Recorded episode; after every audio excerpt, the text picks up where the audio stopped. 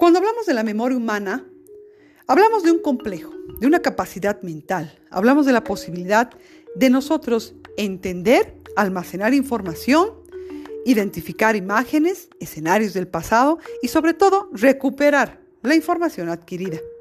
La forma en la que nosotros aprendemos y recordamos hace de la memoria algo fascinante, puesto que cuando nosotros expresamos ideas, desarrollamos contenido, estamos haciendo trabajar nuestra memoria, retomando conocimientos pasados, necesarios y también presentes, que conservan y reelaboran recuerdos pasados. Vale decir que el constante aprendizaje hace que la construcción de la memoria sea eterna. Cada día se aprende algo. Es importante que dentro del proceso de codificación de la memoria entendamos que existen tres elementos importantes. Cuando recogemos una nueva información y la organizamos dentro de nuestro cerebro, lo hacemos automáticamente.